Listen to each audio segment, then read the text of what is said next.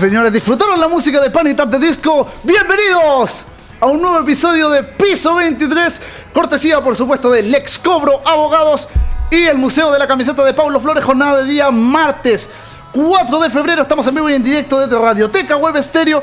Ya nos acompaña nuestro especialista en polideportivo, don Diego Córdoba, lo pueden ver en nuestro streaming de video. Si nos están escuchando solamente a través de radiotecawebstereo.cl, por supuesto que no lo van a poder ver. Así que vamos a empezar con la buena música antes de dar la, la bienvenida correspondiente a Diego porque nos vamos a quedar con The Offspring. Hoy tenemos una suerte de especial medio punk rock, así que vamos a amenizar por supuesto como siempre tu jornada de día martes. Te lo decía, The Offspring con Pretty Fly. Lo que pasas a escuchar en Radioteca Web Stereo, tu matinal del mediodía por supuesto. Polideportivo, el show de fútbol sin fútbol.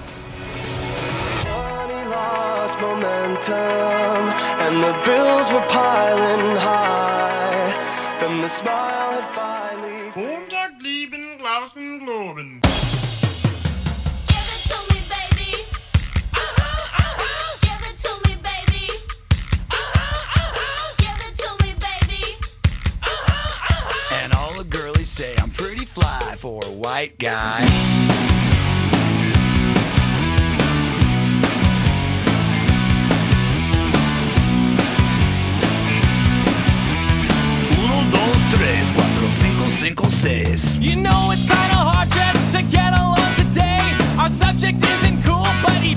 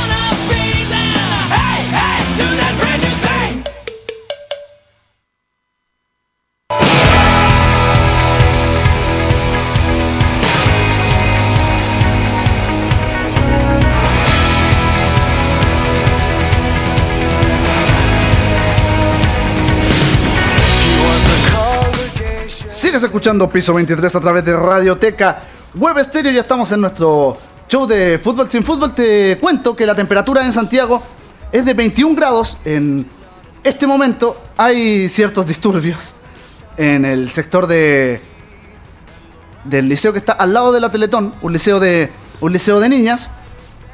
Hay algunos altercados donde hay más de, ocho- más de 80 efectivos policiales para no más de 40 personas que se encuentran protestando en el marco de la enésima vez que se rinde la PSU. antes de darle la bienvenida a Diego Córdoba, vamos a cambiar un poco la, la música, porque hoy es un día especial, muy especial.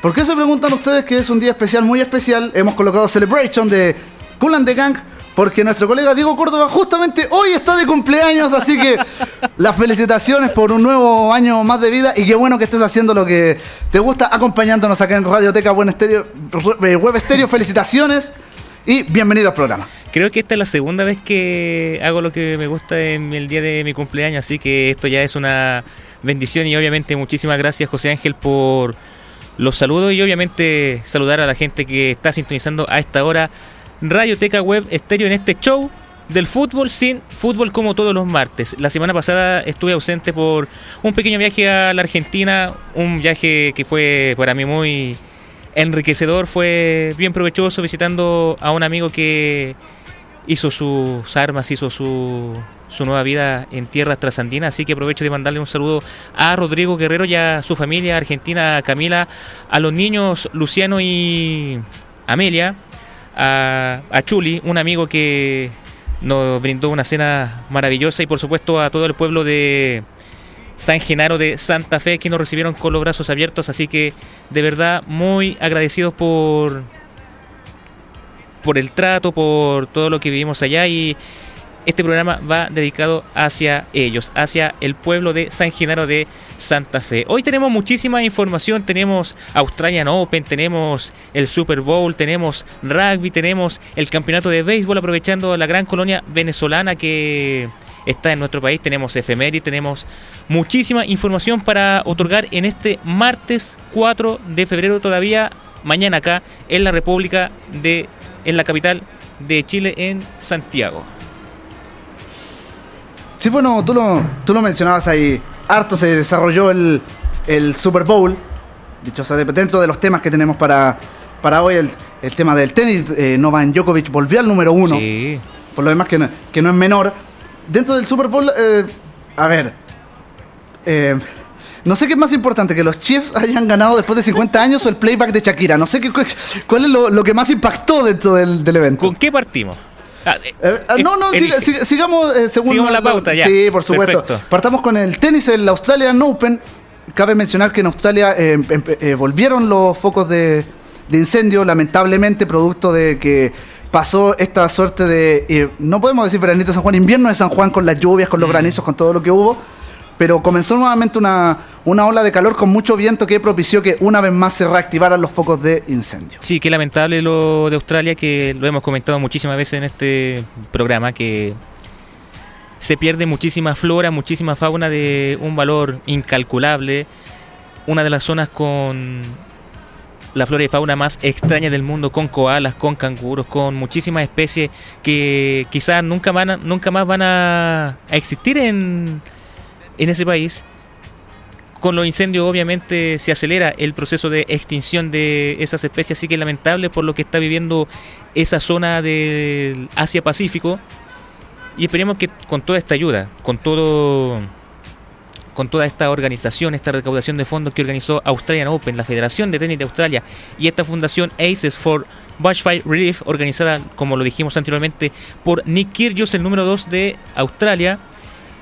Vamos a ver si con esto se da una pequeña salvación, un pequeño respiro y un pequeño, una pequeña dosis de oxígeno para la gente que todavía sigue sufriendo con este fenómeno natural, con este desastre natural más bien que se está viviendo en todo ese sector australiano. Pero volviendo al tema del Australian Open, vamos primero con el total recaudado.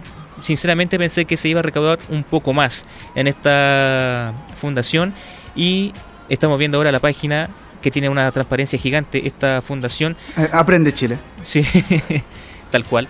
Eh, llevan recaudado por el momento 5.818.861 dólares australianos, que vendría siendo poco más de 7 millones de dólares estadounidenses. Yo sinceramente pensé que iba a ser un poco más, pensé que iban a superar los 10 millones con todas las donaciones y con todas las campañas que han hecho tenistas que han estado participando en ese torneo, pero algo es algo y obviamente es una recaudación importante para las familias damnificadas por los incendios.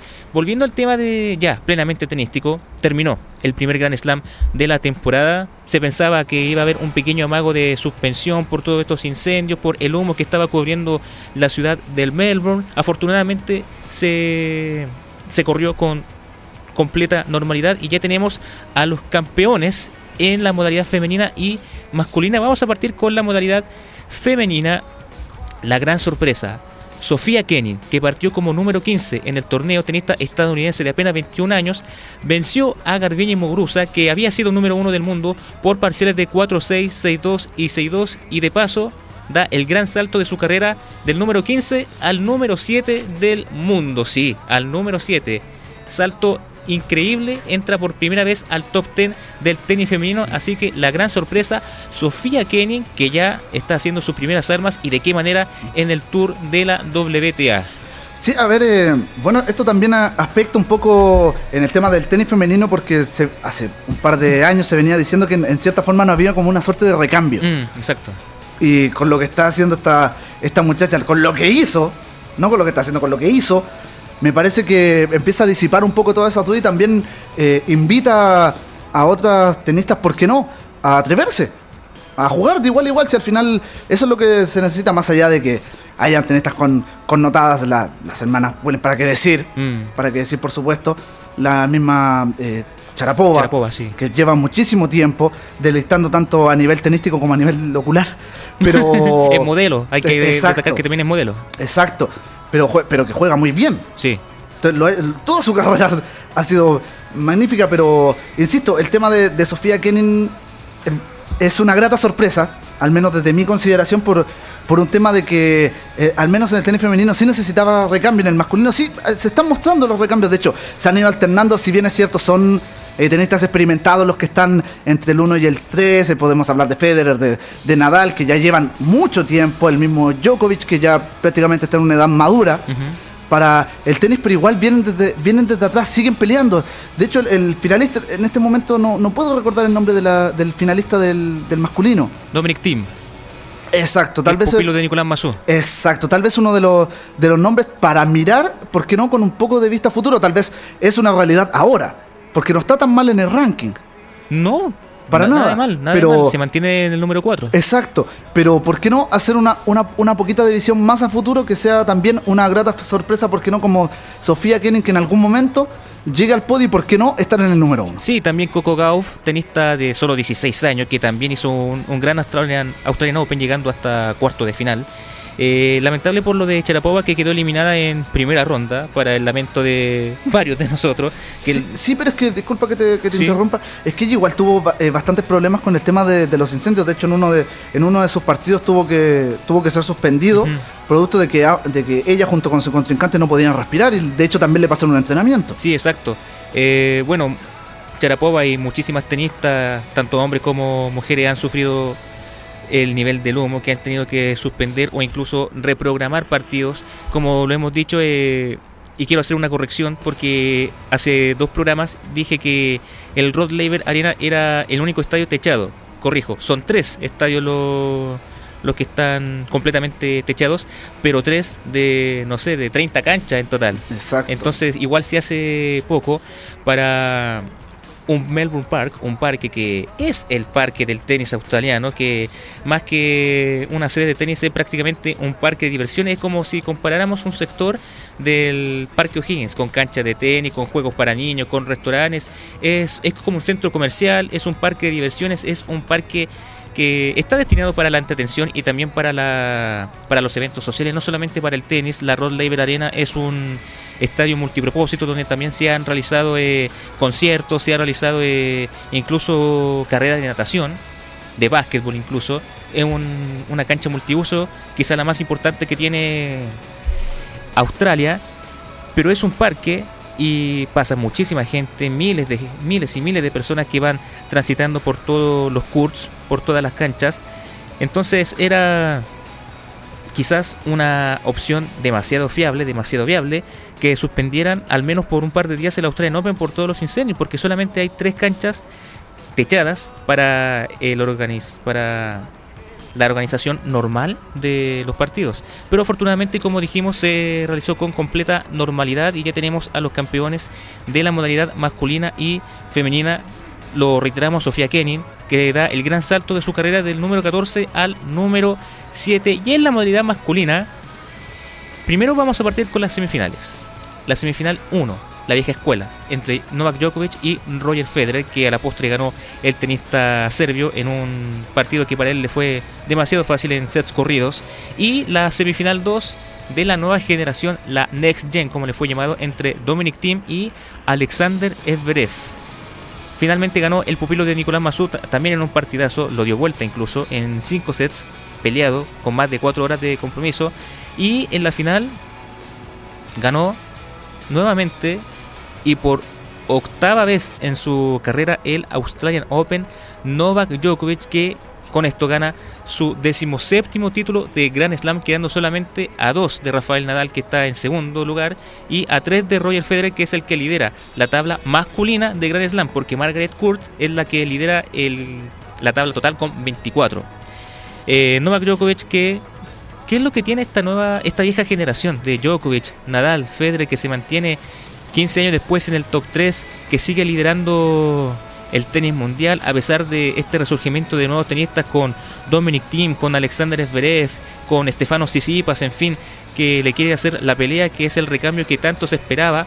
¿Qué pasa con con el Big Three, como se le ha catalogado, que sigue dominando la escena tenística, que sigue dominando los Grand Slam, que siguen ganando torneos importantes.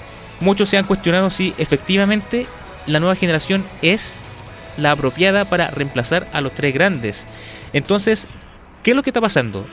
Si esta generación, la nueva, no es tan buena como se esperaba o simplemente el gran poderío que todavía mantienen los tenistas que ya han superado claramente los 30 años. Es cosa para debatir y es cosa para discutir. Sí, a ver, yo, yo creo que más que para debatir eh, y discutir, yo creo que es un poco para anal- analizar y tal vez un poco de, de educación para, para esta nueva generación de cómo mantenerse en el tiempo. Porque, es cierto, tienen más de 30 años, de hecho prácticamente están en, supuestamente, en el epílogo de su carrera y se siguen manteniendo allá arriba. Siguen estando ahí, o sea, la preparación física que tienen que tener para esa edad, recordemos que en el tenis eh, los jugadores se, suelen retirarse mucho más jóvenes que en el fútbol. Exacto. O sea, pasado los 30 ya prácticamente está pedido, como se dice en buen chileno. Pero eh, recalcar eh, cómo es el, el mantenimiento físico, cómo deben ser la calidad de los entrenamientos, la, la calidad de la misma alimentación, la calidad de vida de estos jugadores para mantenerse ahí. Y más que discutir si, si están preparados o no, tal vez también un, un buen impulso para los muchachos para mantenerse en, el, en la alta competencia y que no vean tan fácil el llegar al, a, los, al- en- a los números 1 al 3. O sea que, que en- por decirlo en buen chileno, que se esfuercen tal vez un poquito más. Exigirse un poco más. Porque, pucha, para un... Yo al menos lo, lo veo desde el otro lado de la vereda, por supuesto. Y ver que, pucha, yo estoy con, con toda la gana, con toda la juventud, y ver que todavía están allá los, entre comillas, los que se convirtieron en próceres del último tiempo en tenis, que todavía están allá en la cima y que uno no puede alcanzarlo, a mí al menos me motivaría a, se- a seguir y por qué no tratar de destronarlos. O sea, por qué no decir en, en la buena lead, por supuesto, en, en- en el tema de la buena competencia, decir, ¿saben qué? Pucha, son excelentes todo, pero su tiempo ya pasó, ahora es el turno de nosotros. Pero no esperar a que ellos se dan el espacio, sino uno buscar el espacio. Yo creo que por ahí va. Claramente y varios tenistas de la nueva generación han declarado en un montón de oportunidades que para ellos es un sueño eh, jugar contra los ídolos de la infancia. Exacto. Hay varios tenistas que no me acuerdo el nombre en este momento que jugó contra Roger Federer, te- tenía como 20, 21 años, perdió contra el tenista suizo, pero declaró antes del partido que nunca imaginó estar disputando un duelo contra el ídolo que vio alguna vez en la tele.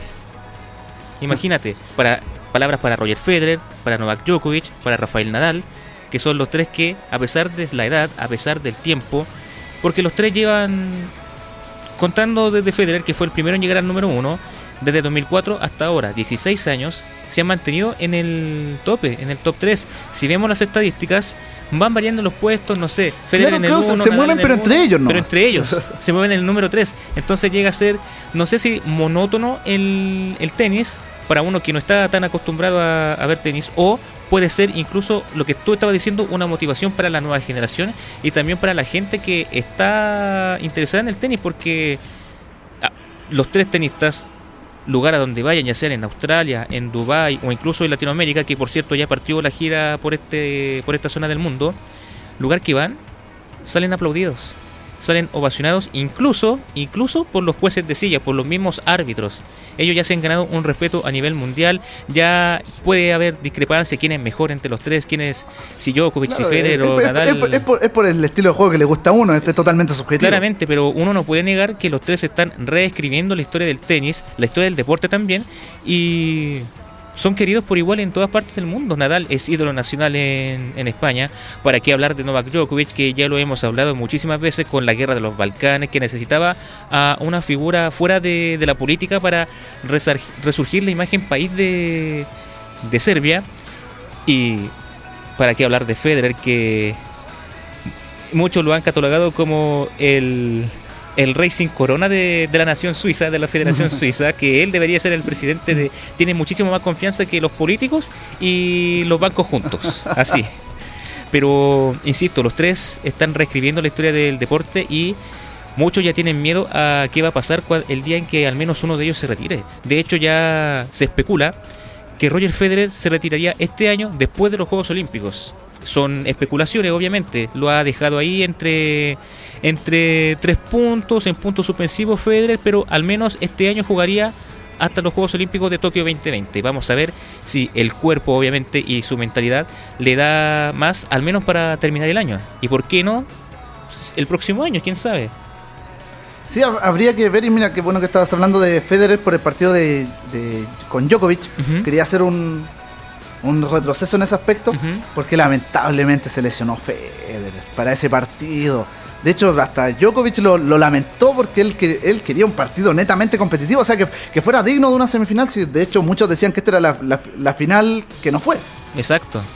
Era... Fue la final La anticipada. final anticipada, sí.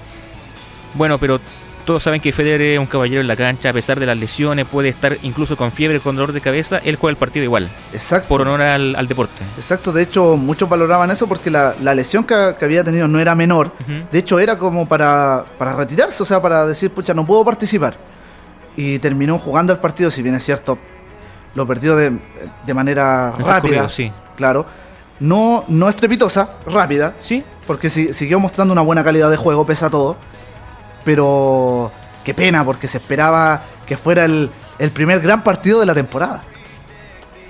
lamentablemente no fue así. Y bueno, ya a la postre Novak Djokovic, después de este pequeño poderío que tuvo Rafael Nadal, vuelve otra vez al número uno del tenis mundial, completando su semana 279 en el tope del ranking ATP. Vamos a revisar el ranking primero femenino de la WTA que lo lidera Ashley Brait, la australiana, con 8.367 puntos. Segundo lugar, Simona Halep, la romana, que también fue número uno.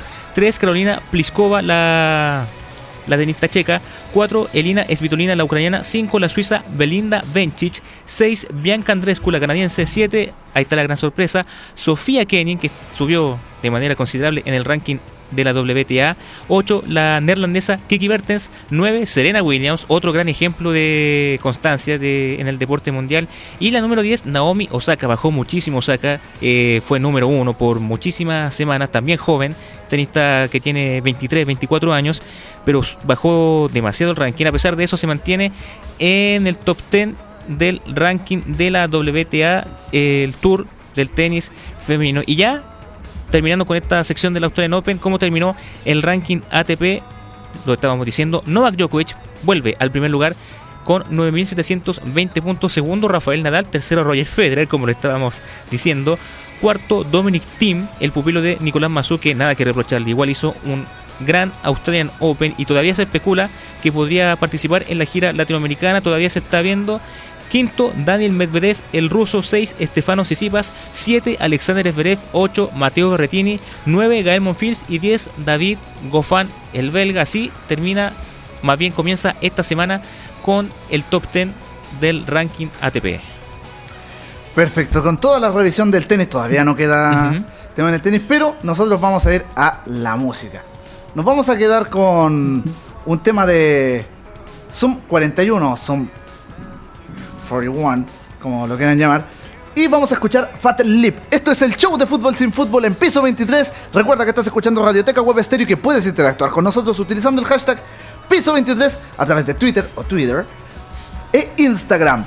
Disfruta de la buena música que nosotros ya volvemos.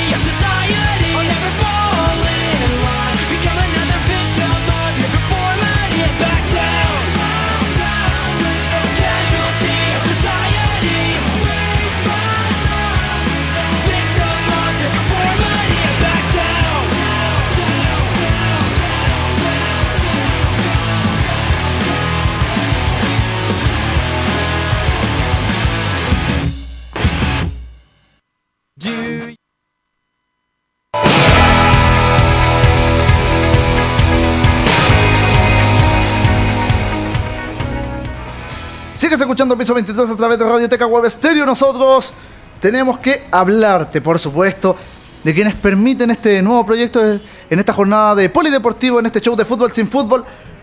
Porque te cuento que la historia de los grandes clubes y futbolistas la puedes encontrar retratada en camisetas, banderines, utensilios deportivos y por supuesto mucho más. Todo esto solo lo encuentras en el Museo de la Camiseta Paulo Flores. Tu historia es la nuestra. Visítanos en www.museocamisetas.cl. Y además, por supuesto, por último, pero no menos importante, de hecho, completamente importante porque han estado desde el día 1 con Radioteca Web Stereo ya podemos escuchar la música que hemos hecho característica para hablarte de Lex Cobro Abogados, que es el estudio jurídico especialista en recuperación de créditos impagos, donde estamos ubicados en compañía 1390, edificio YMCA, en Santiago Centro, en el piso 23 del, del edificio. Ahí está Lex Cobro Abogados, que ha estado desde la génesis de Radioteca Web Stereo. Te recuerdo que es el estudio jurídico especialista en recuperación de créditos morosos. Recuerda, compañía 1390, edificio YMCA, en Santiago Centro. Ingresas al edificio, vas al, al digital de los ascensores, marca 23. Espera que te diga qué letra de ascensor tienes que abordar. Ya me pasó una vez que entré y me perdí. Pero esperas a que salga la letra del ascensor, abordas el ascensor, subes y una vez sales de ahí, a mano derecha te encontrarás con Lex Cobro Abogados.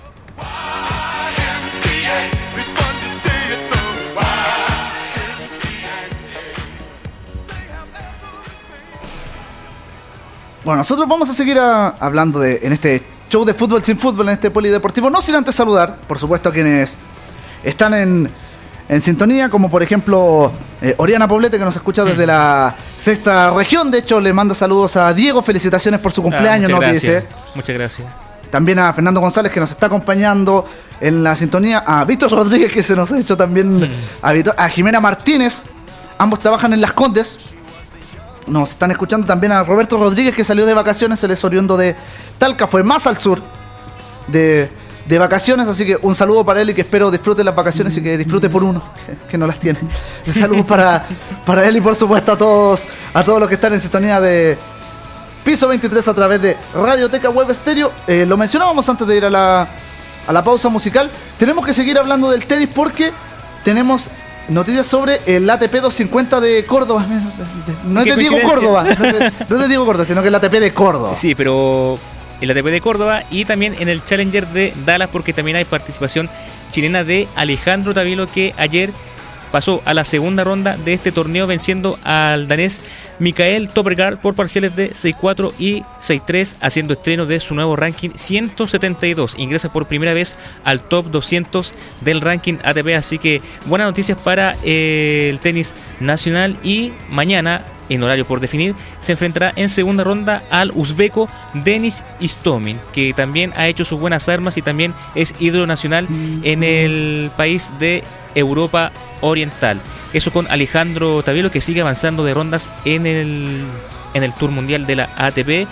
Y lo que estábamos diciendo, hoy, más bien ayer, comenzó este tour por Latinoamérica que termina a finales de este mes en el ATP 250 de Santiago en San Carlos de Apoquindo. El ATP de Córdoba, que es la segunda oportunidad que se realiza en la ciudad argentina. El año pasado ganó Juan Ignacio Londero y obviamente este, este año va por el doblete, va en busca de revalidar su título.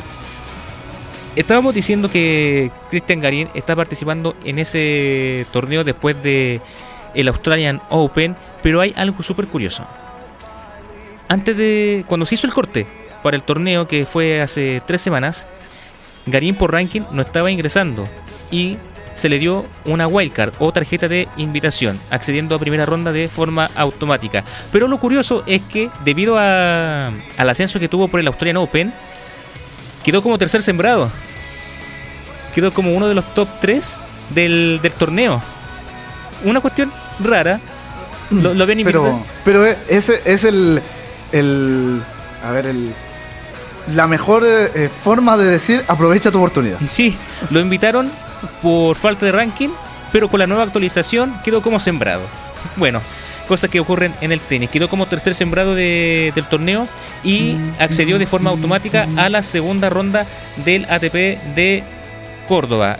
Ya tiene rival. Se trata del húngaro Atilas Balaj que mañana en horario por definir va a disputar la segunda ronda del ATP 250 de Córdoba. Pero antes va a disputar el dobles.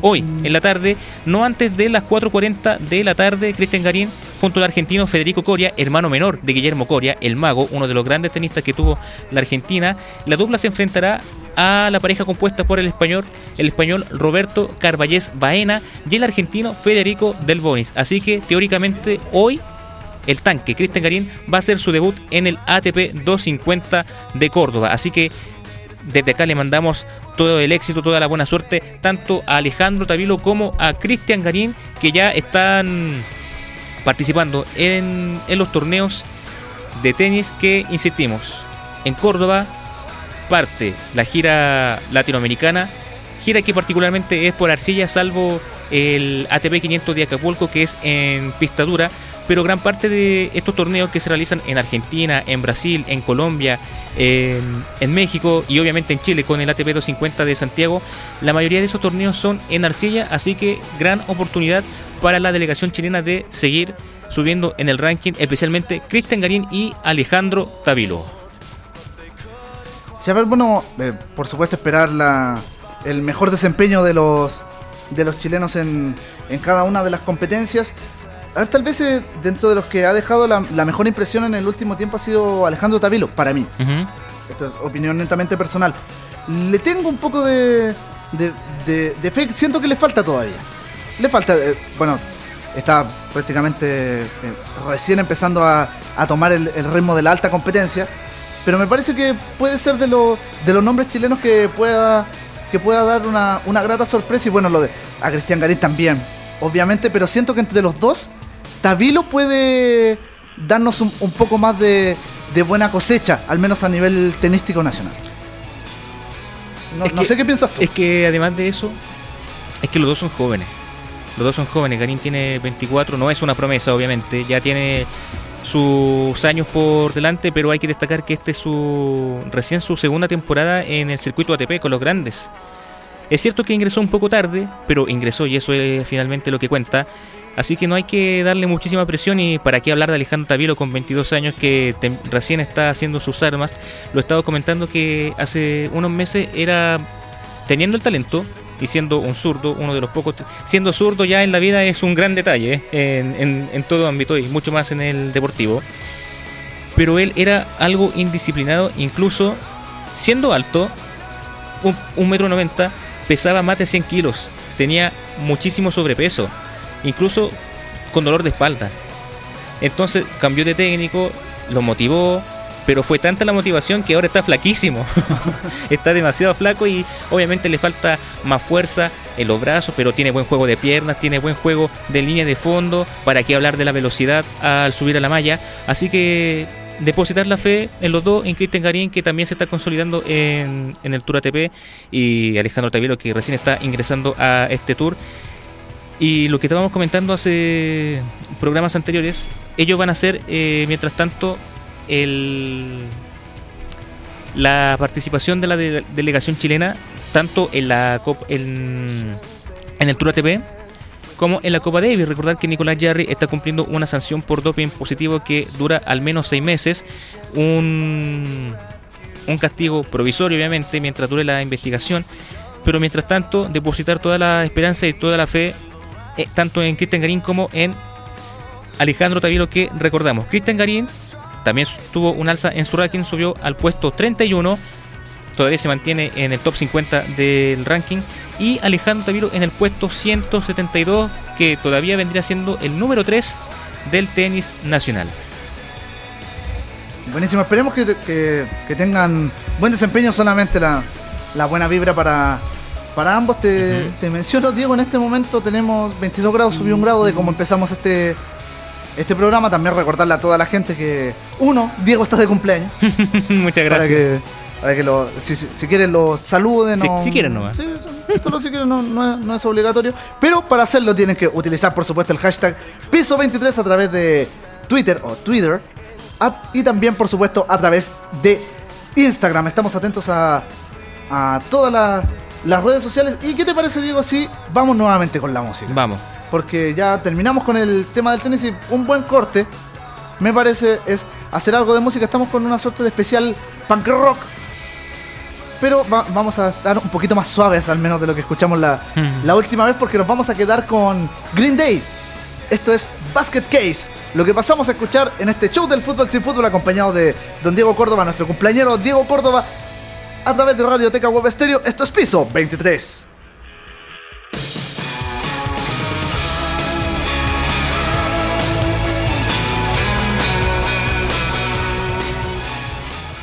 Do you have the time to listen to me whine about nothing and everything all at once? I am one of those melodramatic fools. Neurotic to the bone, no doubt about it. Sometimes I give myself the creeps. Sometimes my mind plays tricks on me. It all keeps adding up. I think I'm cracking up. Am I just paranoid? Am I just up?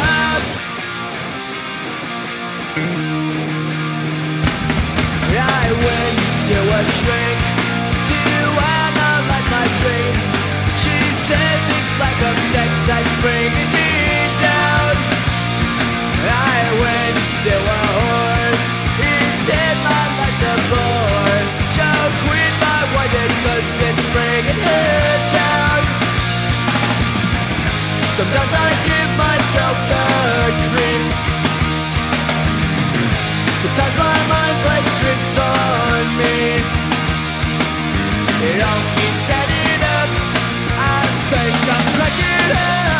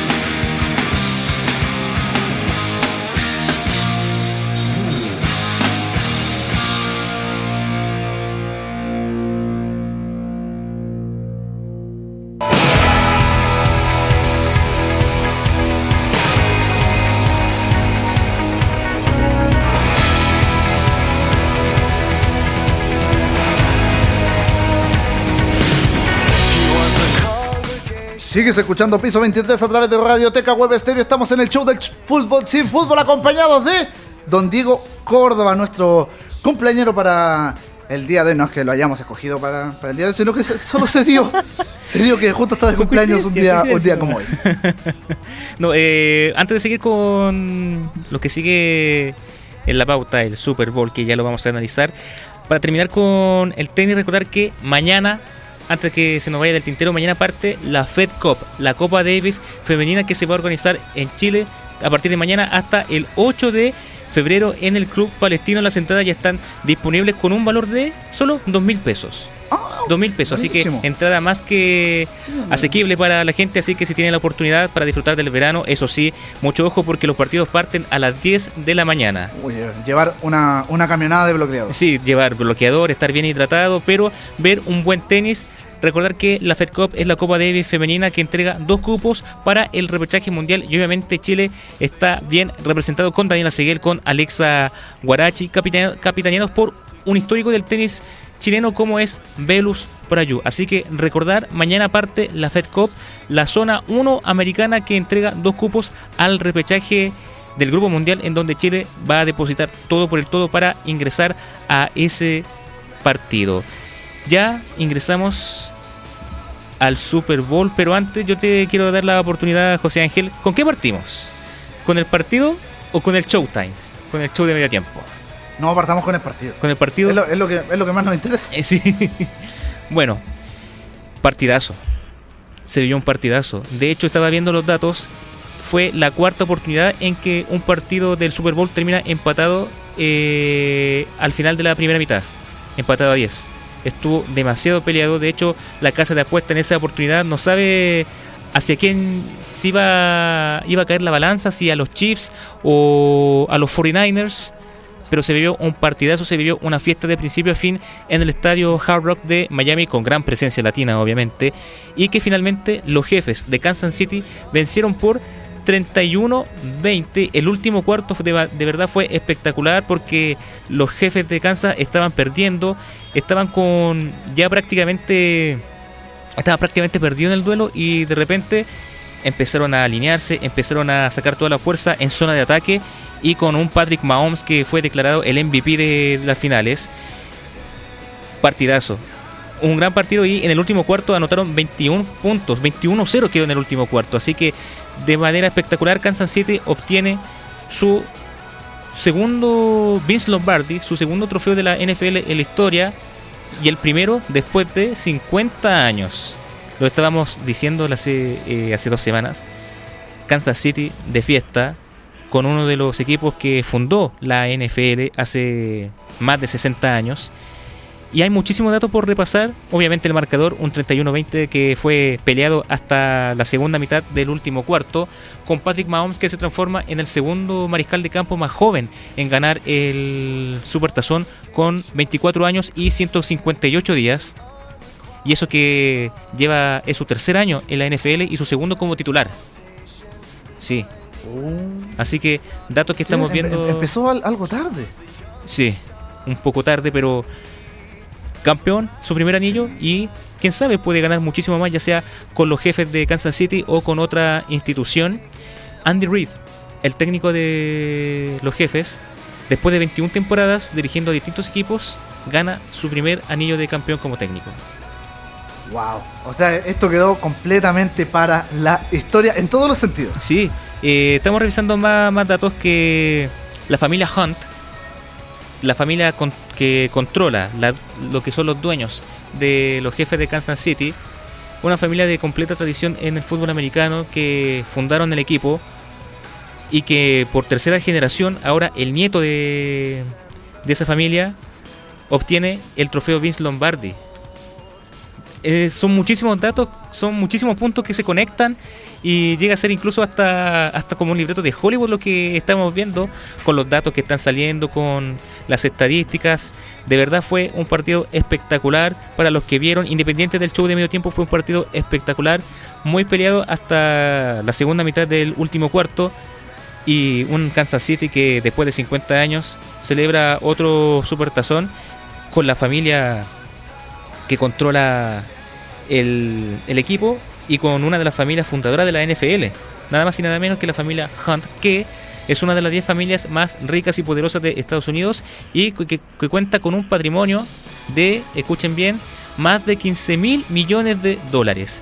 Entre fútbol americano, también controlan equipos del, del MLS, de fútbol soccer estadounidense, de compañías de petróleo, de cadenas de restaurantes, cadena hotelera, en fin, una de las familias más poderosas de Estados Unidos que, según la, la revista Forbes, tienen un patrimonio de más de 15 mil millones de dólares, pero yo pienso que ni con toda la plata del mundo compran la alegría de haber ganado el Supertazón con siendo una de las familias fundadoras del fútbol americano, que si bien la NFL existe hace más de 60 años, el fútbol americano como tal existe hace 100.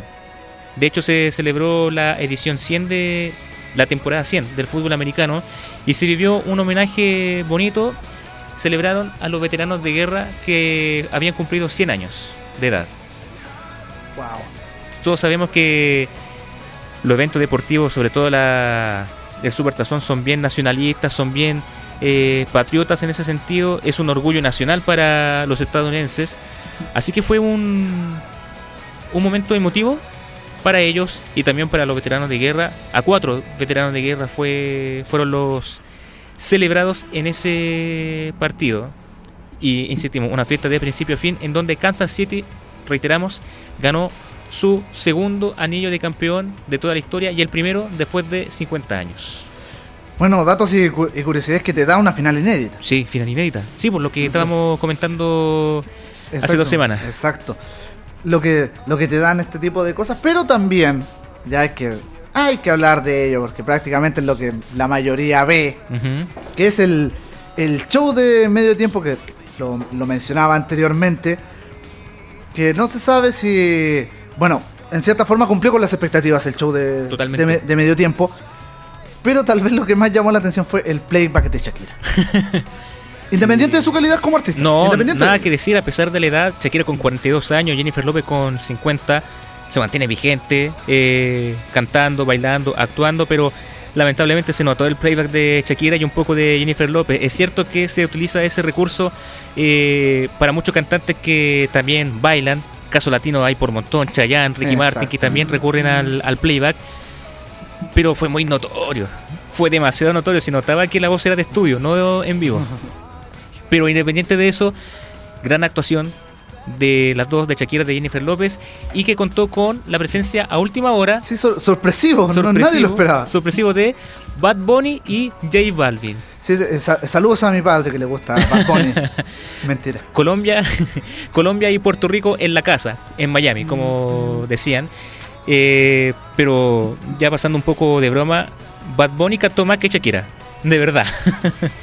pero buena actuación de, de los cuatro, de J Balvin también, que hicieron quizás el show de medio tiempo más latino de la historia en Miami, que también es una ciudad que por idiosincrasia es latina, con Exacto. a- muchísimas aprovechar de enviar saludos al doctor Hadwe, que está allá en Miami. Sí, también que uh, sus vacaciones eternas, increíble. Eh, pero también hay una polémica sobre PETA, la organización animalista. Jennifer López al final del show presentó un atuendo de plumas que por un costado representaba la bandera, la bandera estadounidense y el reverso la bandera de Puerto Rico. Hasta ahí todo normal, pero se descubrió que lamentablemente tuvieron que sacrificar muchísimo, muchísimos pavos para recurrir a esas plumas. Así que ya Jennifer López ya está siendo criticada, ya hay movimientos animalistas que la están criticando por esa actuación. Yo me imagino que por parte de ella mm, ella no, no diseña su vestuario, todo tiene un equipo, una logística, etcétera, Un- pero un staff un completo. staff, sí. Pero ya por ser la exponente, por ser la cara visible de, de lo que representa, ya está siendo criticada, así que lamentable por lo que se vio, por un festival que, por un show más bien que se vio con muchísimo color, con muchísima presencia latina, con un guiño clarísimo a la inmigración latina, con un ataque indirecto hacia la gobernación de Donald Trump, que ha hecho todo lo posible para armar este famoso muro, para impedir el ingreso sobre todo de inmigrantes mexicanos, traspasar la frontera norte. Pero a pesar de eso fue un bonito espectáculo, eh, a pesar del playback no decepcionó a nadie y se mantiene vigente la antigua generación, Shakira y Jennifer López, y dejando paso a la nueva como lo es Bad Bunny y J Balvin en la ciudad por idiosincrasia latina de Estados Unidos como es la costa este de Miami. Sí, a ver, yo. Bueno, el, el Día de Acción de Gracias, si no me equivoco, se celebra a finales de noviembre. Noviembre, sí. En Estados Unidos. Ujú. Entonces, tal vez las plumas salieron de esos pavos. No, no ¿Quién necesariamente hubo, hubo que matar los pavos para hacer solamente el traje. me- o sea, eh, no, no, no quiero justificarla, para nada. Para nada. Pero tener un poquito de. ¿Por qué no altura de mira no, no atacar tan tajantemente? Porque es, es posible. Para el Día de Acción de Gracias, ¿cuántos, cuántos pavos no, se- se sacrifican un montón y, Exacto. Y, y el y entre comillas nadie dice nada. Y el presidente de turno, por protocolo, por un saludo a la bandera, literal, eh, indulta a dos pavos como si fueran criminales. Bueno, en fin. Son cosas de la tradición estadounidense, el Día de Acción de Gracias, que para ellos es más importante que la Navidad, eh, el 4 de julio, que es el Día de la Independencia. La y para- película. Ah, no. la, la película también. Y la, la buena sí, la uno. Sí, y el supertazón que también vendría siendo ya una tradición gigante en Estados Unidos. Una tradición que por al menos 15 minutos tuvo gran presencia latina en Miami. Sí, bueno, eh, cumplió netamente con las expectativas a nivel de partido, a nivel de espectáculo. Todo, de hecho, la sorpresiva aparición de, de Bill Murray por el tema del día de la, de la comadreja. También. Tam- también fue, fue una de las gratas sorpresas que tuvo este, este nuevo super tazón que terminó con la victoria de los Chiefs. ¿Te parece, digo, si hacemos una, una nueva pausa? Porque va a ser mediodía, va a tocar turno de efemérides. Y ya que estábamos hablando de show, por parte de lo que pasó en el, en el Super Bowl, nos vamos a quedar con Blink 182 con The Rock Show. Lo que pasamos a escuchar en piso 23 en este martes polideportivo en el show de fútbol sin fútbol a través de Radioteca Web Stereo, acompañados por supuesto de nuestro cumpleañero Diego Córdoba.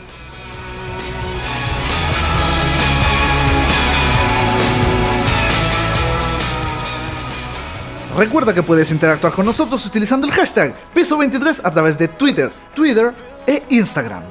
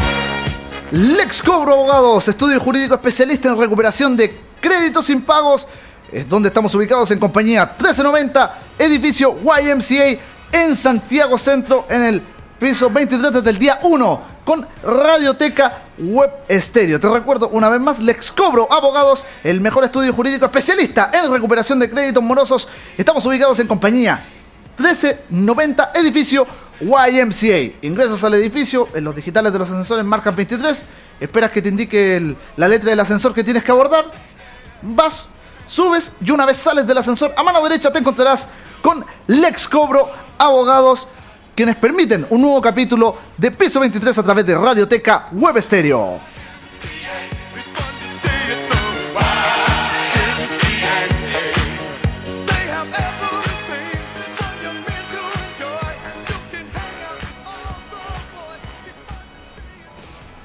Y también te cuento que la historia de los grandes clubes y futbolistas la puedes encontrar retratada en camisetas, banderines, utensilios deportivos y mucho, mucho, mucho, mucho, mucho más. Todo esto solo lo encuentras en el Museo de la Camiseta de Paulo Flores, porque tu historia es la nuestra. Visítanos en www.museocamisetas.cl. Recuerda visitarnos e informarte en www.museocamisetas.cl, quienes permiten desarrollar un nuevo episodio de Piso 23 a través de Radioteca Web Estéreo. Gracias, José Ángel. Vamos a partir con las efemérides de hoy, 4 de febrero, un día como hoy. Pero de 1913 se realizaron en Manila, capital de las Islas Filipinas, los primeros Juegos del Lejano Oriente, siendo el precedente de los Juegos Asiáticos que vendría siendo las Olimpiadas de ese continente. Participaron Filipinas, el país organizador, China, Japón, la Compañía Británica de las Indias Orientales, que vendría siendo actualmente India y Pakistán, Tailandia y Hong Kong, que en ese momento todavía era parte de la colonia británica. Se organizó hasta 1938 cuando Japón ingresó al año siguiente a la primera guerra, a la segunda guerra mundial. Ese fue el último año en que se organizó y la primera edición, que fue en 1913, se disputaron cinco disciplinas: básquetbol, voleibol, fútbol, natación y atletismo, ganando Filipinas, China quedando en segundo lugar y Japón en el último. Y como coincidencia, ya que sonó hace, hace instantes la música de YMCA, la organización fue muy importante eh, para la fundación de, de, esa, de esos juegos. Los misioneros cristianos que hicieron lo posible para unir el lejano oriente y lo hicieron hasta 1938. Así que tuvo muchísima influencia los misionarios, los misionarios cristianos para el deporte asiático. Datos curiosos, ¿sí? Eh, un día como hoy también, pero de 1973, nace Oscar de la Hoya, destacado boxeador, exboxeador mexicano-estadounidense, campeón mundial en seis categorías distintas y oro olímpico en Barcelona 1992, conocido desde ese entonces como el Golden Boy y que también fue uno de los revolucionarios del boxeo, debido a que una vez ganado el oro olímpico en Barcelona, mostró dos banderas, la estadounidense y la mexicana, y la organización le dijo, no, tiene que bajar la bandera mexicana porque tú representas a Estados Unidos. Hizo caso omiso y desde ese entonces partió su revolución, partió su exitosa carrera que cosechó 39 victorias, 6 derrotas y de esas 39 victorias, 30 fueron por knockouts. Uno de los boxeadores más importantes de los últimos tiempos, ídolo chicano tanto de Estados Unidos como de México, pero que también ocurrió una pequeña controversia porque uno de sus duelos más importantes fue contra otra leyenda del boxeo mexicano como lo es Julio César Chávez. La primera oportunidad hubo muchísima tensión, de hecho De La Hoya declaró que tenía un poco de miedo porque iba a enfrentarse a su ídolo de infancia. Lo venció en la primera oportunidad en el 96, dos años después se volvieron a enfrentar y nuevamente fue victoria para Oscar de la Hoya y se especula que ya sea para este o para inicio del próximo año, se podría dar un tercer enfrentamiento entre Oscar de la Hoya y Julio César Chávez. Exactamente, ya hay conversaciones, ya es prácticamente un hecho que los dos, a pesar de la edad, se van a enfrentar nuevamente en un cuadrilátero. Los millones van a correr por por montón y también los flashes y la historia va a correr por montón en ese duelo que ya varios se están ya comiendo las uñas para ese tan ansiado espectáculo que se podría realizar en los Estados Unidos. ¡Wow! Sí. Ahora sí voy a eh, meter un poco la cuchara porque no me imagino, de hecho, hasta, hasta me, me sorprendiste con, ese- con ese último detalle. Si tuviera el dinero, voy. Sí, Si lo tuviera, exactamente. algún día.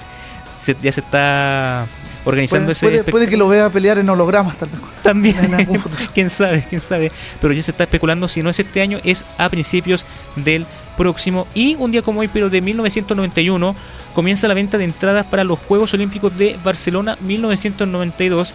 Y obviamente el evento más vendido fue el show de inauguración en donde recordado la presentación de Mohamed Ali encendiendo la llama olímpica en la ciudad condal de España y que es recordado obviamente por ser uno de los juegos mejores organizados que marcó un antes y un después en Barcelona como ciudad. En el deporte español ya lo hemos nombrado muchísimas veces con ganando España todo lo posible en prácticamente todos los deportes, no solamente representantes catalanes, sino que representantes españoles y también recordado por ser la creación del mítico Dream Team, el equipo de los sueños del básquetbol que, ganando todo, consiguieron el oro olímpico con Michael Jordan, con Scottie Pippen, con Larry Bird, con Magic Johnson, en fin. El Puro- primer puro- Dream puro- Team. Puros jugadores ahí nomás. Sí, ahí nomás. Muchos dicen que fue el primer Dream Team de los cuatro, de los cinco que vinieron después de los Juegos Olímpicos, pero yo coincido con varios puristas. Dream Team hay uno solo, y fue el de Barcelona 92. Sí. Sí, con- eh, completamente. Y, y bueno, agregar, como, como bien mencionabas, que, bueno, si bien es cierto, se, se había comenzado esto en, en España, el tema de, de la, de la implementación de, de mejorar el, el nivel de competencia se- a través de un mundial. Una, una pequeña pincelada solamente al, al Mundial de, de España 86, que luego se te- 82. o sea, perdón, 82, 82. que se termina de, de glorificar con estos Juegos Olímpicos del, del 92, que de hecho ha significado una inyección permanente por parte de España al, al deporte. Si bien es cierto, empezó poco después del Mundial, pero la inyección cotota, en buen chileno, la inyección grande comienza un tantito antes de los Juegos Olímpicos, obviamente para tener un, un- un buen nivel. Obvio. pero se comienza a tomar en serio el tema del, del deporte, al menos en el, en el país eh, europeo, que cabe me- mencionarlo, lo hablábamos delante a nivel del tenis, Nadal, hasta el día de hoy vigente, completamente vigente, em, pe- campeones del mundo a nivel de fútbol, de, A nivel de clubes y selecciones. Exacto, a nivel de, de todo, bueno, y, y en, muchas otras ramas más, que si nos ponemos a, a mencionar, vamos a terminar como a las 3 de la tarde. No, hay un montón, montón. Eh, exacto, pero pero mencionar que, como decía, muy bien organizado y que, y que como tú también decías, un antes y un después para el deporte hi- hispano. Sí, eh, hispano en, en Europa. Sí, destacar también a eh, Marc Márquez, multicampeón del MotoGP, Fernando Alonso, que fuera de la broma es uno de los pilotos más versátiles que existe, campeón de Fórmula 1, campeón de las 24 horas de Daytona, participando en la Indy, participando en, en el Dakar. Eh, se me está yendo otro deportista en el tintero, eh, Carlos Sainz, triple campeón de, en categoría moto del Dakar eh, y multicampeón tanto en individuales por equipo en muchísimos deportes, que también ha otorgado basquetbolistas como los hermanos Pau y Marc Gasol que han brillado en la NBA, que siguen siendo ídolos tanto de Barcelona como de, de España en el básquetbol Ricky Rubio, que también está haciendo grandes actuaciones en el básquetbol estadounidense. Pero quiero destacar la figura, y no sé si a ti te suena, José Ángel, de Juan Antonio Samaranch, que en ese tiempo fue presidente del Comité Olímpico Internacional y que fue quizás el que le dio más espectáculo a los Juegos Olímpicos. Se reunió muchísimas veces con Ricardo Teixeira, con Joe Avalanche, que también fueron uno de los grandes presidentes y corruptos que tuvieron la FIFA, hay que decirlo. Sí, de hecho se me acaban de perder dos lucas del bolsillo. Samaranch también tuvo su lado oscuro con esos presidentes. Y si hay que destacar de Barcelona 92 es que, aparte del Dream Team, del equipo de básquetbol de los Estados Unidos, fue la primera edición en donde el fútbol se empezó a disputar con selecciones sub-23 y con tres excepciones adultas. Para no entorpecer la FIFA, porque no querían, y estaba el Mundial de Fútbol, no querían un torneo más importante porque antes del Mundial de Fútbol, los Juegos Olímpicos era el Mundial. Exacto. Entonces, para no entorpecer eh, el aumento económico e histórico que estaba consiguiendo la Copa Mundial de la FIFA, dejaron a los Juegos Olímpicos como algo menor, fútbol sub-23, pero igual que ha sido todo un éxito, con destacando grandes figuras, destacar eh, en 2000 con una gran selección, el bronce olímpico que tuvo Chile, con Iván Sobrano a la cabeza, Nelson Tapia y Pedro Reyes, que fueron lo- las excepciones adultas, con David Pizarro, con el Pato Ormazábal, con Rafael Olarra, con, con el Chamagol, con varios jugadores que ya están retirados. David Pizarro fue como el último sobreviviente, pero que ha otorgado jugadores que ha sido una gran vitrina para, para jugadores jóvenes. Eh, en Brasil, en Río 2016, con Neymar a la cabeza, eh, en Argentina, con Lionel Messi a la cabeza, y que Juan Román Riquelme capitaneó esa selección olímpica que ganó el oro en 2008. Pero ese fue el punto clave para el fútbol sub-23 en los Juegos Olímpicos y todo fue gracias a Juan Antonio Samaranch y a Joao Avalanche, que eran los presidentes del Comité Olímpico Internacional y de la FIFA respectivamente cuando se organizaron estos Juegos en Barcelona. Mira, viene, viene inte- interesante toda la Sí. información. Es cierto que decimos que es el show de fútbol sin fútbol, pero había que mencionarlo. Había que mencionarlo, sí. Está- ah, estábamos andando tanto en el tema que, que había que, que proporcionar todo ello. Ujú. Antes de seguir, te invito nuevamente a la, a la música que pasamos ya el tema de, la, de las efemérides, po- poquitas pero bien interesantes Sí. y bien concisas en, en la jornada del día de hoy. Te recuerdo que estás escuchando Piso 23 con el cumpleañero Diego Córdoba, que dentro de las efemérides lo marcamos un día, como, un día como hoy. Nació Diego Córdoba. ¿Cu- ¿Cuántos años para que sepa la gente? O te mate. No, no. 26. No tengo miedo de decirlo, Ah. 26. Ah, ya sub 27. Todavía, sí. Perfecto. Ya no estoy para lo olímpico en fútbol. Ya, ya los pasé.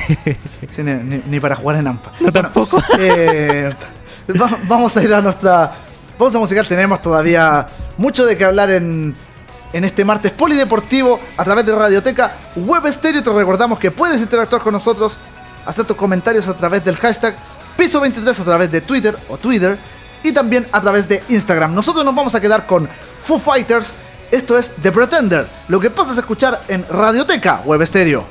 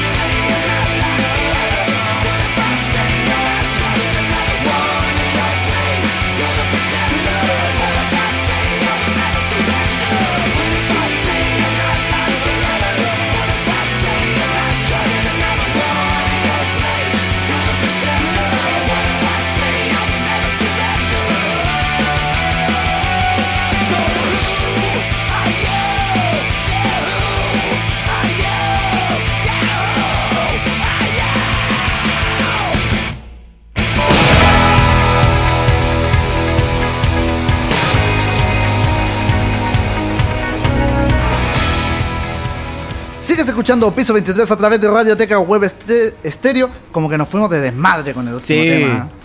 Pero es bueno. Buenísimo, Pero, buenísimo. pero bueno, el, el tema de, de Foo Fighters. Eh, bueno, para- para- por si alguien estaba cabeceando en su trabajo, estaba medio dormido, ya tiene que haber quedado, pero completamente inyectado. De, pasar de estar cabeceando de sueño, pasó de estar cabeceando. y prácticamente metaleando con, con nosotros en esta jornada de, de día martes en Polideportivo, en este show de fútbol sin fútbol. Tenemos información del Super Rugby. Super rugby, exactamente. Para la gente aficionada a este deporte de, de caballero, muchos dicen que el rugby es un deporte de, de brutos, pero no tan bruto. Está el tercer tiempo, el clásico tercer tiempo, que también se ha copiado en. no. No el chilensis. No, no el chilensis. No, no, no. perfecto. El tercer tiempo británico que es muchísimo más moderado que acá, obviamente, donde participan tanto jugadores como dirigentes e hinchas de ambos equipos después de un duelo, así que mantiene muchísimas tradiciones ese ese deporte.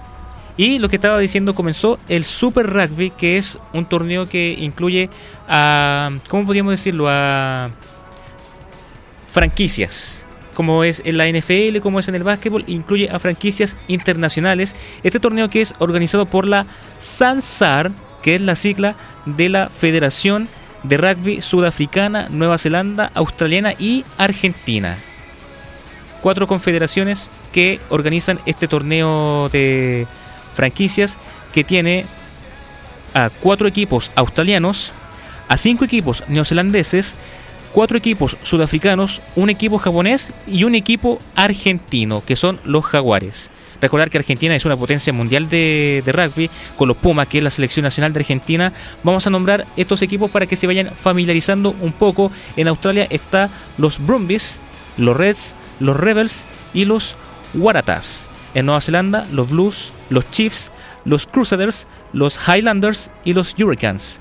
En Sudáfrica está los Bulls, los Lions, los Sharks, los Stormers. En Japón, los Soundwolves. Y en Argentina, los Jaguares. ¿Cómo es el formato de este torneo? Están divididos en tres conferencias de cinco equipos cada uno. La conferencia australiana, que están obviamente los cuatro equipos australianos, más el japonés, los Sunwolves. La conferencia de Nueva Zelanda, que están los cinco equipos neozelandeses. Y la conferencia sudafricana, que están los cuatro equipos de Sudáfrica, más los jaguares, que es el representante de la Argentina. Eh, la SANSAR, que es la confederación que agrupa a estas federaciones, es la federación más importante del rugby del hemisferio sur. Y este torneo se juega hace más de 20 años con franquicia, no con equipos, con franquicia. Tiene muchísimo poder adquisitivo y dependiendo de cómo vayan el- los torneos pueden hacer o deshacer como quieren. Así como funciona una empresa prácticamente. Eh, ¿Cómo funciona este torneo? Se dividen en cinco grupos, en tres grupos más bien, de cinco equipos cada uno y juegan todos contra todos. Clasifican a los cuartos de final los campeones de cada conferencia más los cinco mejores de la tabla general.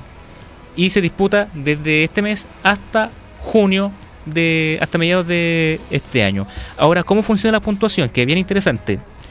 4 puntos por victoria, 2 puntos por empate, 0 por derrota, pero también están los puntos de bonificación que está. La bonificación de ataque que te da un punto más si has anotado 3 o más tries o ensayos en un partido, o en el caso de la derrota, un punto defensivo si pierdes por 7 o menos puntos de diferencia. Puntuación distinta, pero puntuación interesante para un torneo de rugby que, insistimos, acaba de comenzar y que ya tiene a los primeros resultados. En la conferencia australiana están los japoneses liderando, los Sunwolves, en la conferencia neozelandesa los Crusaders y en la conferencia sudafricana los Jaguares de Argentina. Mira, ¿qué te parece? Los Outlanders, si podríamos decir. Los extranjeros están dominando este torneo y Así está partiendo este, esta competencia que, insistimos, es una de las más importantes del rugby del hemisferio sur que funciona con franquicias. Y que tiene a representación, representación argentina liderando la competencia. Representación latina. Mira que in- in- interesante. Mira, yo, yo personalmente desconocía la competición. Bueno, me imagino que también mucha gente que te Mucha escucha gente, también. Porque de hecho, o sea, uno conoce rugby. Super rugby es otra cosa. Es otra cosa, exacto. Claro, no sé. Los jugadores saldrán con capa. el nombre, es solamente el nombre y No, también sí. por términos publicitarios, pero es el mismo formato, rugby 15, con la misma puntuación para los ensayos, para las conversiones, pero sim- simplemente cambia la puntuación eh, a la hora de ganar o perder partidos y también funciona con sistema de franquicias que ya todos conocemos que Nueva Zelanda, Sudáfrica y Australia son los tres grandes del rugby mundial, pero esta vez incluyen a franquicias de Japón que son los Sunwolves y Jaguares que son los argentinos. Ahora me llama muchísimo la atención que en Japón existe el boom del rugby. Recordar que el año pasado se disputó el mundial en esas tierras, en un país donde particularmente no son tan no es históricamente tan de rugby, a diferencia de países que sí han sido colonia británica, ya lo hemos mencionado, Nueva Zelanda, Australia y Sudáfrica, pero que está teniendo este boom en un deporte que ya está ganando masa, que ya está ganando muchísima aceptación en el público nipón, no por nada se organizó el mundial el año pasado en tierras japonesas, pero ahí te das cuenta que Japón podría ser el país más occident- occidentalizado de Asia donde también son potencia mundial en béisbol, que son uno de los potentes en fútbol, fútbol soccer en, en Asia Exacto, con Oliver Atom, Benji Price. y todo, Exacto. con todos los supercampeones. Pero volviendo a- al tema de Japón, ahí te das cuenta que pueden ado- adoptar deportes o culturas extranjeras, pero para bien. No malas copias, no tan forzado, pero lo están adoptando como si fueran suyos. Y están sacando buenos frutos, están sacando buenos créditos como potencia ya prácticamente mundiales en ese deporte. Si pasamos un poco al fútbol y vamos a hacer una pequeña pincelada, Japón en Asia llega a ser siempre el primero en clasificar a los mundiales. De hecho, llega a ser el primero a nivel mundial en clasificar a la Copa del Mundo. Ahí te das cuenta del trabajo que se está haciendo gubernamental, el trabajo privado también que van de la mano. En fútbol, en béisbol, que han sido campeones mundiales, incluso mejores que los estadounidenses, que han sido lo- los padres de, de ese deporte. Y ahora con rugby, que también está llegando este deporte netamente británico con un Japón que está haciendo de las suyas en el deporte y con este equipo con los Sunwolves que está liderando la conferencia australiana. Y también la Argentina que está liderando la conferencia sudafricana con Jaguares. Eh, insisto, me, deja un poco. no, es que, es que da al menos para. A, mí, al menos para investigar. Para, para saber un poco más, para inmiscuirme, me parece bastante interesante. Esto, bueno, aparte de que hay participación sudamericana, obviamente. Pero sí me. ¿Por qué no a- aplicarlo? Tal vez la modalidad en. En, en Chile tengo varios conocidos que, que juegan rugby, lamentablemente no se le da el. No es profesional tampoco. Exacto, no, uno no es y es profesional y clasista, no se- es eh, clasista, sí, lamentablemente. sí, Es totalmente. clasista, no sé, eh, yo reconozco, soy un poco ignorante en el rugby, pero está San Carlos de Apoquindo, que también funciona como estadio de rugby. Las dimensiones de rugby y fútbol soccer son las mismas prácticamente, 100 metros de largo y 70, 80 de ancho. Eh, pero San Carlos de Apoquindo funciona como estadio de rugby.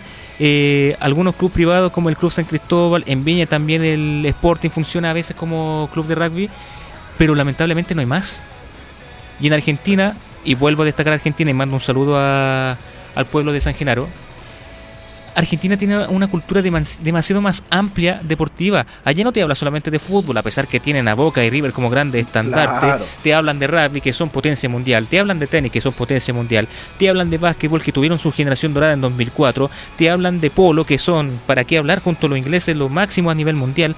Te hablan de hockey patín, que tiene a Luciana Aymar, considerada la maradona de, de ese deporte es una cultura completamente distinta a la nuestra. Nosotros lamentablemente seguimos hablando de fútbol, ni siquiera de fútbol. Hablamos de la U, hablamos del Colo, hablamos de Católica, de la selección chilena y no hay más. Exacto. Menos acá en Radio No, menos acá obviamente y por eso existe este espacio. Entonces estamos eh, informando, estamos culturizando un poco eh, el ambiente deportivo, pero insistimos, lo que estabas hablando del rugby no es profesional. Existen los cóndores, pero es una selección, y me hago cargo de lo que digo, es una selección elitista. Al igual que en polo, es una selección elitista donde solamente no van, van los mejores obviamente, pero van los mejores de la zona alta, de la zona ABC1. Porque lamentablemente no está abierto para todos el deporte, no está abierto para todos el rugby, que también es un deporte que a mí en lo personal debería ser un poco más fuerte como es la zona latinoamericana, el cono sur más bien. En Argentina ya se está probando, de muchísimos años más bien. ¿Por qué no en Chile? ¿Por qué no se puede masificar un deporte que también ha ganado adeptos y también ha ganado un poco de historia con los cóndores? Digo, digo nomás, ya se tuvo un partido hace un tiempo con los Maori All Blacks, la selección indígena de Nueva Zelanda, perdiendo obviamente, pero ya es un, un indicio. ¿Por qué no abrir un poco más el espectro? ¿Por qué no salir de esa burbuja, al menos por un día? Solo eso. Bueno, tras este análisis, nosotros vamos a, a poner una pausa para no dejar tan denso Sí. el, el ambiente, por supuesto. Y nos vamos a quedar con. De Ataris. Vamos a escuchar The Voice of Summer. Lo que pasa es escuchar en Radioteca Web Stereo. Recuerda, esto es Piso 23. Tu matinal del mediodía de 11 de la mañana a 1 de la tarde te acompañamos en Radioteca Web Stereo. Hoy con nuestro martes polideportivo en este show del fútbol sin fútbol con nuestro cumpleañero Don Diego Córdoba. No te despegues de nuestra sintonía.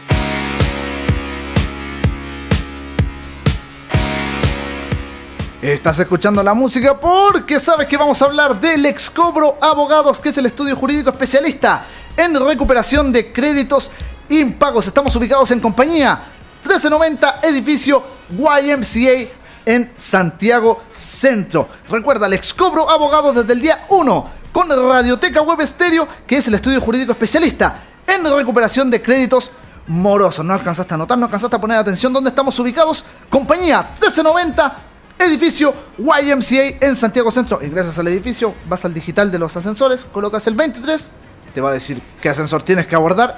Sí, así de moderno. Y luego abordas tu ascensor, subes y a mano derecha, una vez que salgas de ahí, te encontrarás con Lex Cobro, abogados.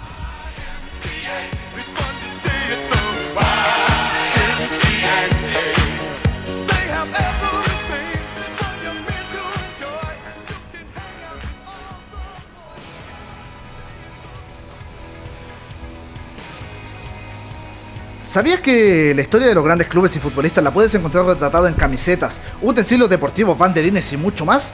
¿No? Pues todo esto solo lo encuentras en el Museo de la Camiseta de Paulo Flores.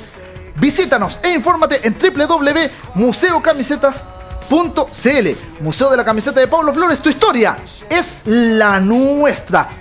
Quienes permiten un nuevo episodio de Piso 23 a través de Radioteca Web Estéreo en estos martes polideportivos junto a Don Diego Córdoba, que está de cumpleaños.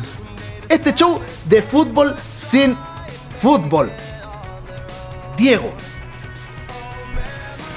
Siguiendo con la línea del, del rugby, hablamos del, del Super Rugby, esta variante. Pero también hay que hablar del Six Nations. El Seis Naciones, que es el torneo de rugby más antiguo del mundo, que se disputa desde 1882, que en un principio partió con las naciones pertenecientes a la Gran Bretaña, pero después empezó a expandir y desde el año 2002 se juega con seis naciones que son Escocia, Francia, Gales, Inglaterra, Irlanda, como en conjunto, tanto la República de Irlanda como Irlanda del Norte, e Italia. Los seis equipos europeos que disputan este torneo, que insistimos es el más antiguo del mundo en este deporte que es el rugby. Ya partió la primera fecha, que ya tenemos los primeros resultados, teniendo eh, estos resultados que se disputó entre el primero y el 2 de febrero con Gales venciendo 42-0 a Italia, Irlanda venciendo 19-12 a Escocia y el 2 de febrero Francia venciendo 24-17 a Inglaterra. La próxima jornada entre el 8 y el 9 de febrero Irlanda contra Gales, Escocia contra Inglaterra y Francia contra Italia. El formato de este torneo, todos contra todos, no hay fecha libre, el ganador de cada partido obtiene 4 puntos, es más o menos similar a la del Super Rugby. 4 puntos por victoria, 2 puntos por empate, 0 por derrota, pero existen también los puntos de bonificación, los puntos de ataque, te dan un punto más si ganas por 4 o más ensayos a tu rival y un punto de defensa si pierdes por 7 o menos puntos que tu rival. Siempre hay un como un punto de consuelo para el perdedor, siempre. Interesante. Bueno, es, es que es como un premio en esfuerzo. Sí, un premio al esfuerzo. Y lo particular se juega todos contra todos en una ronda y se van eh, alternando la localidad año a año. Por ejemplo, te pongo el caso, no sé, cualquier partido, Gales contra Italia. Este año se jugó en Cardiff, Gales. El próximo año se van a enfrentar en Italia, que generalmente se juega en el Estadio Olímpico de Roma y se juega en estadios de fútbol. O más bien estadios multipropósito, que siempre lo hemos visto como estadios de fútbol. En Escocia se juega en el estadio Murrayfield de Edimburgo. En Francia se juega en el mítico Stade de France o en Saint-Denis, donde se jugó muchísimas finales de fútbol. En Gales en el Millennium Stadium de Cardiff, donde se jugó hace un par de años la final de la Champions League. En Inglaterra se juega en Twickenham de Londres. En Irlanda el Aviva Stadium de Dublín, un estadio multipropósito hermosísimo, renovado. Es como el estadio Chanquiwi con vista al río. Ah, qué maravilla. hermosísimo, hermosísimo. Y en Italia, otro estadio clásico, el Estadio Olímpico de Roma. Estadios más que históricos para estos enfrentamientos y se entregan muchísimas copas y muchísimos distintivos en este en este torneo. Eh, obviamente el trofeo principal para el campeón, que es un trofeo también diseñado a la medida para los campeones, está el Gran Slam, el equipo que gane todos los partidos y si gana le dan tres puntos más. No es un trofeo, es un título, un título honorífico. Los siguientes son trofeos ya físicos, la triple corona que se le otorga al equipo de las Islas Británicas que se imponga a los otros tres. Recordar que las Islas Británicas la conforman Inglaterra, Escocia, Gales y en este caso Irlanda. Vendría siendo teóricamente Irlanda del Norte, pero en este caso juegan como Irlanda en conjunto. Así que vendría siendo el país entero esta triple corona. La Copa Calcuta, que se disputa entre Inglaterra y Escocia. La Millennium Trophy, que se disputa entre Inglaterra e Irlanda. La Centenary Quage, que se disputa entre Escocia e Irlanda, el trofeo Out Alliance que se disputa entre Escocia y Francia, la Copa Duty Bear que se disputa entre Escocia y Gales, la trofeo Garibaldi, un nombre particular que se disputa entre Francia e Italia y este último trofeo que no es un trofeo pero muchos esperan en los próximos años que sea un trofeo como tal, es un título. Aquí vamos a jugar un ratito José Ángel porque el título es un objeto que utilizamos a menudo y está hecho de cierto material. Dime cualquier objeto que utilizamos a menudo. A menudo. A menudo, pero, pero ¿qué tipo de utilización? Porque, por ejemplo, que utilizamos a menudo puede ser zapatillas, pantalones. Es para comer. Un tenedor. Una cuchara. Ya, una cuchara. ¿Y el material?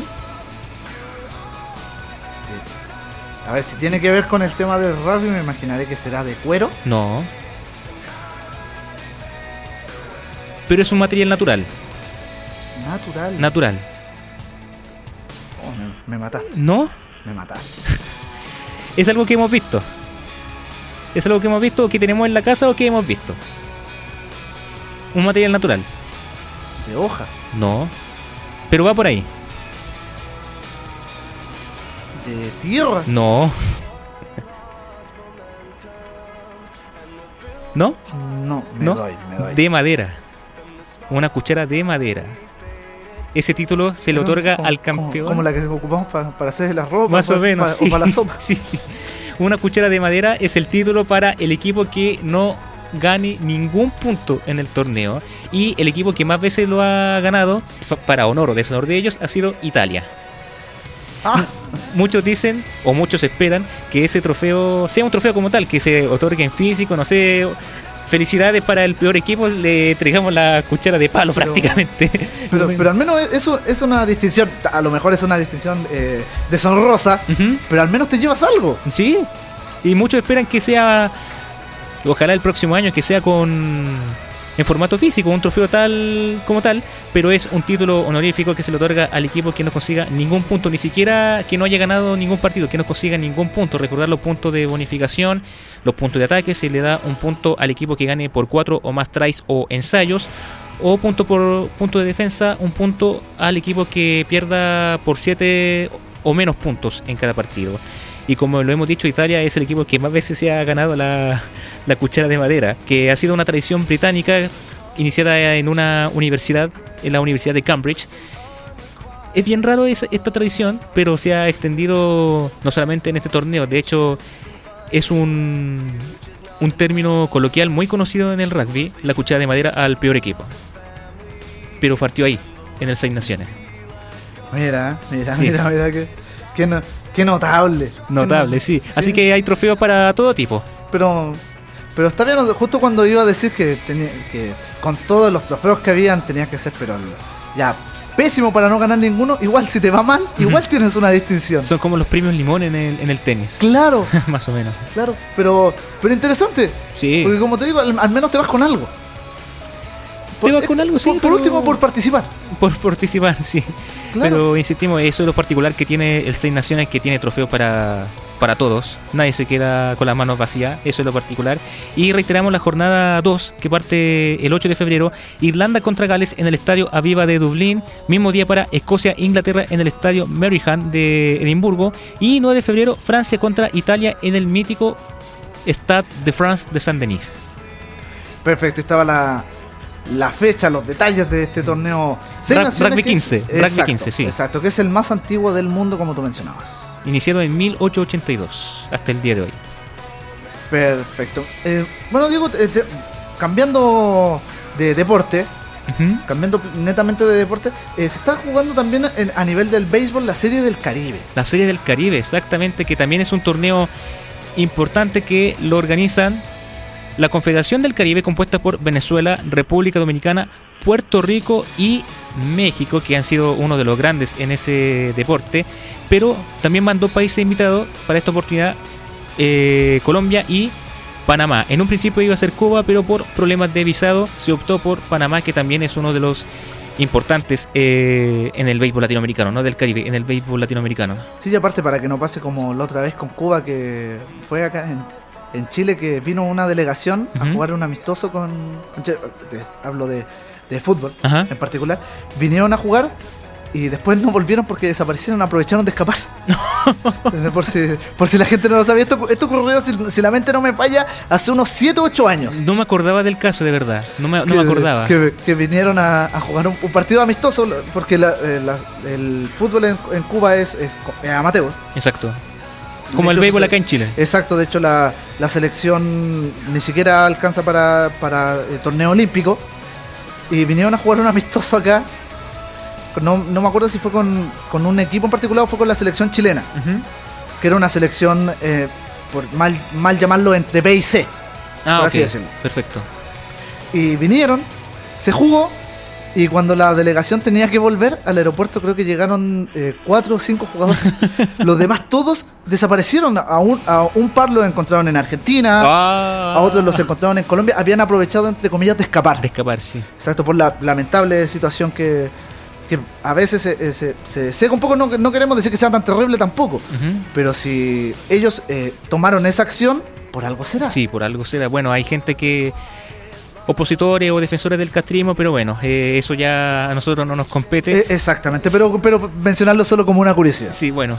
Eh, este torneo que también se disputa todos contra todos y que tiene a los campeones de la liga que ya mencionamos. Por Venezuela está los Cardenales de Lara, por México los Tomateros de Culiacán, por República Dominicana los Toros del Este, por Panamá los Astronautas de Chiriquí, por Puerto Rico los Cangrejos de Santurce y por Colombia los Vaqueros de Montería. Todo este torneo se disputa en el estadio Girán Bithom de San Juan, Puerto Rico y que tiene como puntero momentáneamente a los Cardenales de Lara que en sus tres partidos ha ganado los tres. Así que momentáneamente el equipo venezolano está en el tope de la tabla que, insistimos, se juega todos contra todos y los cuatro primeros clasifican a las semifinales. El primero juega con el cuarto y el segundo con el tercero, así que momentáneamente estarían clasificando Cardinales de Lara de Venezuela, Tomateros Culiacán de México, Toros del Este de República Dominicana y los Astronautas de Chiriquí de Panamá. Ya con tres fechas, faltan tres por disputarse, Cardinales de Lara 3 de 3, todas victorias. Ah, perfecto. Can- can- canasta limpia, 100% Canasta de, limpia. ren- de rendimiento. Exactamente. Mira.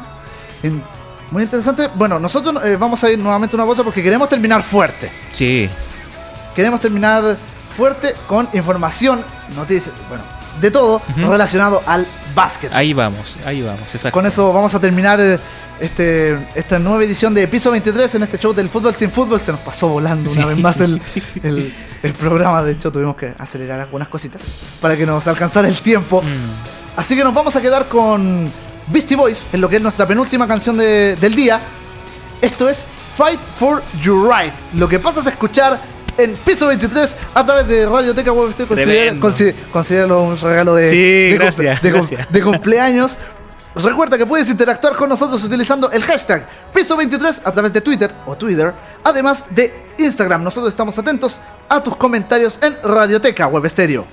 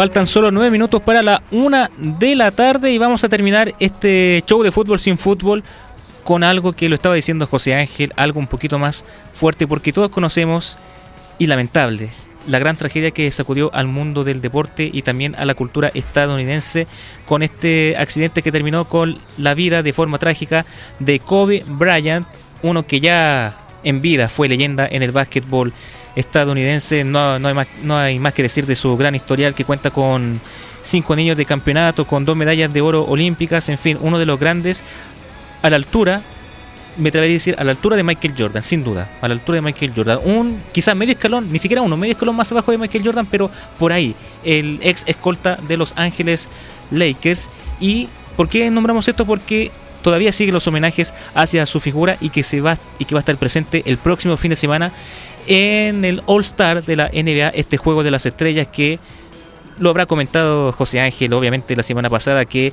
eh, que es con votación popular y que se repite el plato en los capitanes con LeBron James y Giannis Antetokounmpo, eh, las dos figuras máximas que probablemente tiene la NBA. La gran particularidad también es que por primera vez en mucho tiempo va a estar ausente Stephen Curry, que recordemos se está recuperando de una lesión de muñeca que sufrió en las finales de su equipo, los Golden State Warriors, contra los Toronto Raptors, que a la postre el equipo canadiense fue el campeón de esa temporada. Pero volviendo a los All-Star, todavía van a seguir los homenajes para Kobe Bryant, que todavía no se sabe dónde van a ser los funerales. Muchos especulan que va a ser una ceremonia íntima en el Staples Center, la casa de Los Ángeles Lakers. Se está viendo eso, pero lo que sí es cierto es que va a cambiar el formato de, la, de, de los juegos de las estrellas de la NBA con un formato un poquito más interactivo y obviamente más interesante en el caso de este duelo que lo vamos a leer textualmente y lo transmitió en un comunicado NBA en español. Cada equipo, el Team LeBron y el Team Giannis, representará a una organización de la comunidad de Chicago seleccionada por James y Antetokounmpo. Recordar que se va a disputar este All Stars en el United Center de Chicago, la casa de los Toros de Chicago Bulls, donde una vez Michael Jordan un tal Michael Jordan brillará en la NBA. Los primeros tres cuartos serán competencias individuales. Cada cuarto comenzará a cero y se jugarán durante 12 minutos buscando un ganador para cada parcial. Hasta ahí todo normal. El ganador de cada uno de los primeros tres cuartos, es decir, el que más puntos anote, recibirá 100 mil dólares para donar como caridad a la organización elegida, llevando la suma para este tramo a 300 mil dólares. Al comenzar el último cuarto se apagará el reloj y se establecerá el objetivo de anotación. ¿Qué significa esto? Que sumando el acumulado del equipo con más puntos después de esos tres cuartos, y agregándole 24 puntos a esa cifra en homenaje a Michael Jordan, a Kobe Bryant, perdón, con su camiseta. Como ejemplo, si en el acumulado de los primeros tres cuartos es de 100 a 95, el objetivo de anotación para el último cuarto va a ser de 124, los 100 del equipo ganador, más los 24 puntos en homenaje a Kobe Bryant. Entonces, en el último cuarto no va a haber reloj y se va a alcanzar el objetivo de anotación. Así que el equipo que llegue a esa cifra va a ser el ganador de los All Star.